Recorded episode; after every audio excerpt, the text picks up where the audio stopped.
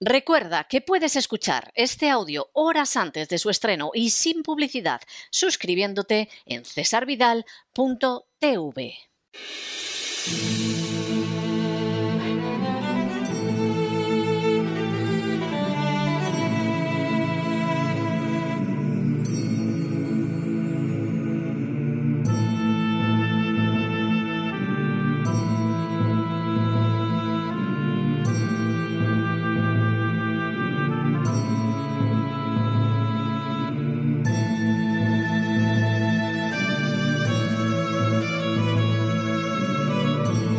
La voz con César Vidal, desde el exilio. Muy buenos días, muy buenas tardes, muy buenas noches y muy bienvenidos a esta nueva singladura de La voz. Soy César Vidal, hoy es el miércoles 2 de febrero de 2022 y me dirijo a los hispanoparlantes de ambos hemisferios a los situados a uno y otro lado del Atlántico y como siempre lo hago desde el exilio. Corría el año 1925 cuando se estrenó una película protagonizada por Al Jolson cuyo título era The Jazz Singer, es decir, el cantor de jazz. Por primera vez en la historia, la película contenía dos minutos de diálogo con sonido aunque el resto de la cinta presentaba los diálogos en intertítulos como era habitual en el cine mudo. La importancia de la presentación de aquella primera cinta con sonido no fue comprendida inicialmente. Buena parte de los directores de cine y de los actores creyeron o quisieron creer que el cine seguiría siendo mudo como hasta entonces.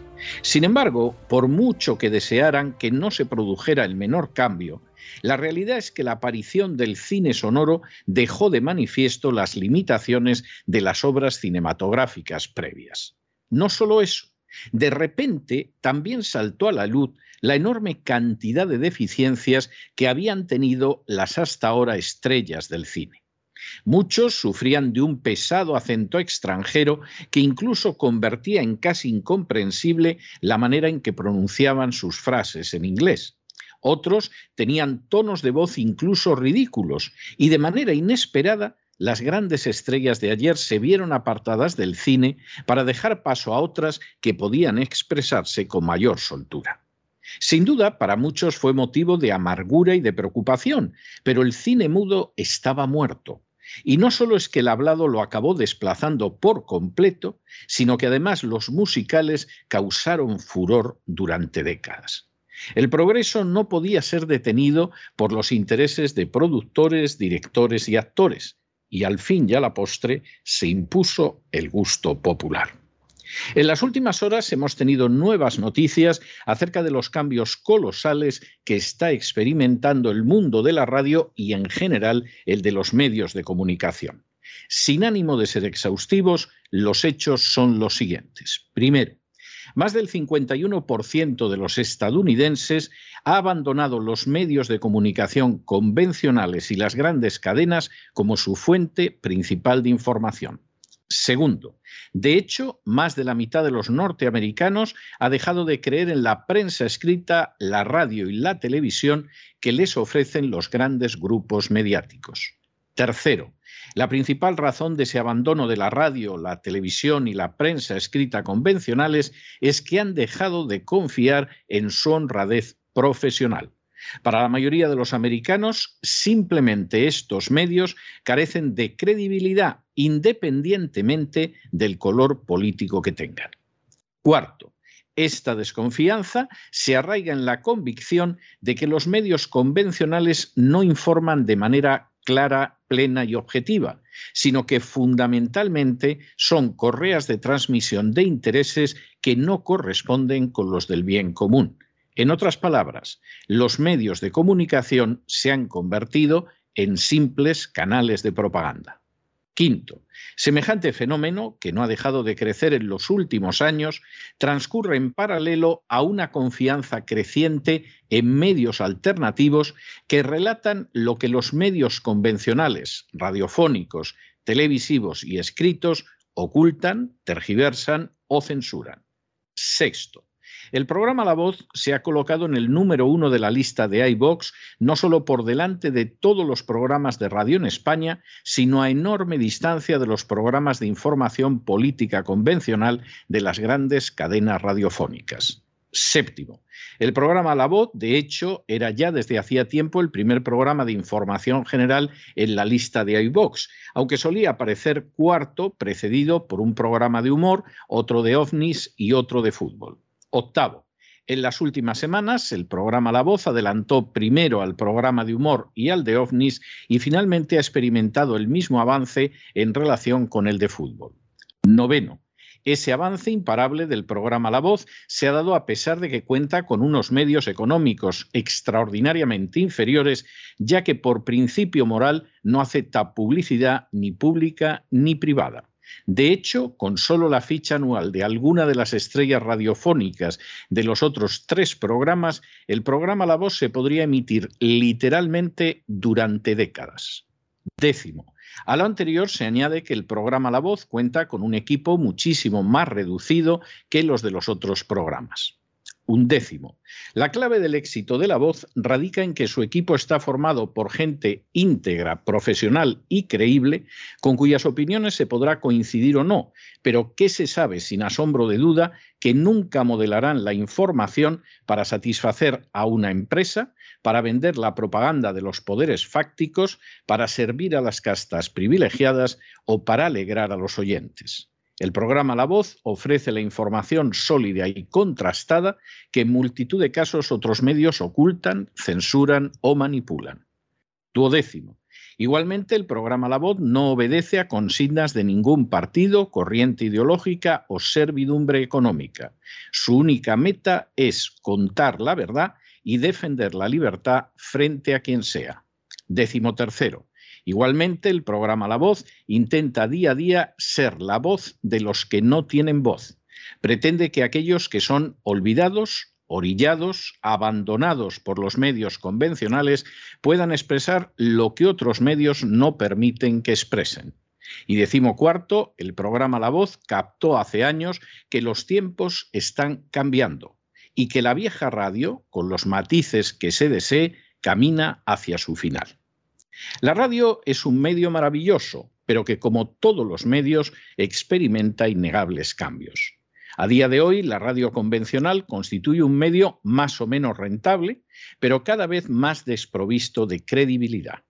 Semejante circunstancia se explica por el hecho de que las estrellas mayores o menores dependen de la publicidad, por el hecho de que esa publicidad cada vez está más en manos de los poderes públicos o de instancias cuyos intereses no coinciden con los del bien común, y por el hecho de que a causa de las citadas circunstancias, la radio, como también la prensa escrita o la televisión, se ha convertido en un simple amasijo de intereses que precisamente por ello ocultan la realidad, la mienten o la tergiversan.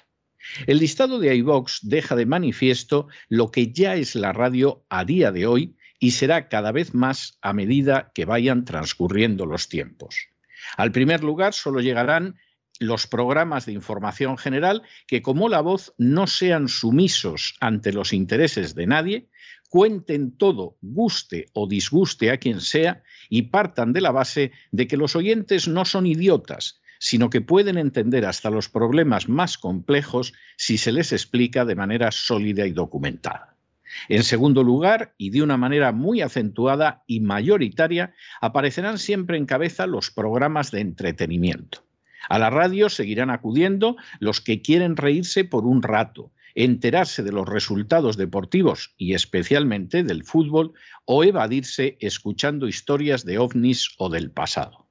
Finalmente, muy, muy por detrás de unos y de otros, cada vez irán a peor los programas convencionales. Es el caso de aquellos que se escoran descaradamente hacia una posición u otra, simplemente en beneficio de los ingresos publicitarios, y que para mantener esa dinámica gastan cantidades astronómicas en pagar a las estrellas de los programas. Este género de programas seguirá produciendo dinero e incluso si se gestionan bien, mucho dinero, ya que atraen las subvenciones estatales, la publicidad pública y por supuesto la privada. Sin embargo, a pesar de constituir un negocio importante, su audiencia seguirá cayendo y su influencia real en la sociedad cada vez será menor. Así sucede ya por la sencilla razón de que los dinosaurios radiofónicos poco o nada dicen a las jóvenes generaciones y porque sus programas cada vez aparecen más desprovistos de veracidad y de integridad. A fin de cuentas, son programas donde los directores incluso pueden insultar impunemente a los oyentes porque a pesar de ser supuestamente estúpidos, no se dejan pastorear por los que están detrás de un micrófono.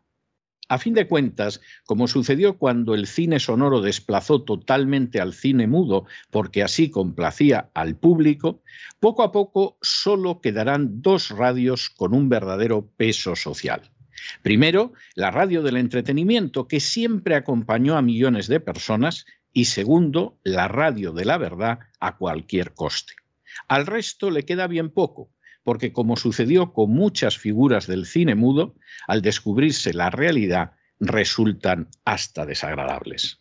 Nosotros desde la voz les damos las gracias porque ese puesto número uno en el listado de iVox se lo debemos en primer lugar a ustedes, que cada vez son más a la hora de escucharnos. En segundo lugar, a un equipo pequeño, pagado de manera más que modesta, pero absolutamente extraordinario y profesional. Y por supuesto, last but not least, a la ayuda de un Dios que nos inspira cada día a ser fieles a nuestro llamado de defender la verdad y la libertad. Y hoy más que nunca no se dejen llevar por el desánimo o la frustración, porque a pesar de que los poderosos muchas veces parecen gigantes, es solo porque se les contempla de rodillas y ya va siendo hora de ponerse en pie y muchos de ustedes han comenzado a hacerlo. Mientras tanto, en el tiempo que han necesitado ustedes para escuchar este editorial, la deuda pública española ha aumentado en cerca de 7 millones de euros. Y por cierto, no poco va a parar a esa radio que cada vez escucha menos gente. Muy buenos días, muy buenas tardes, muy buenas noches. Les ha hablado César Vidal desde el exilio. Que Dios los bendiga.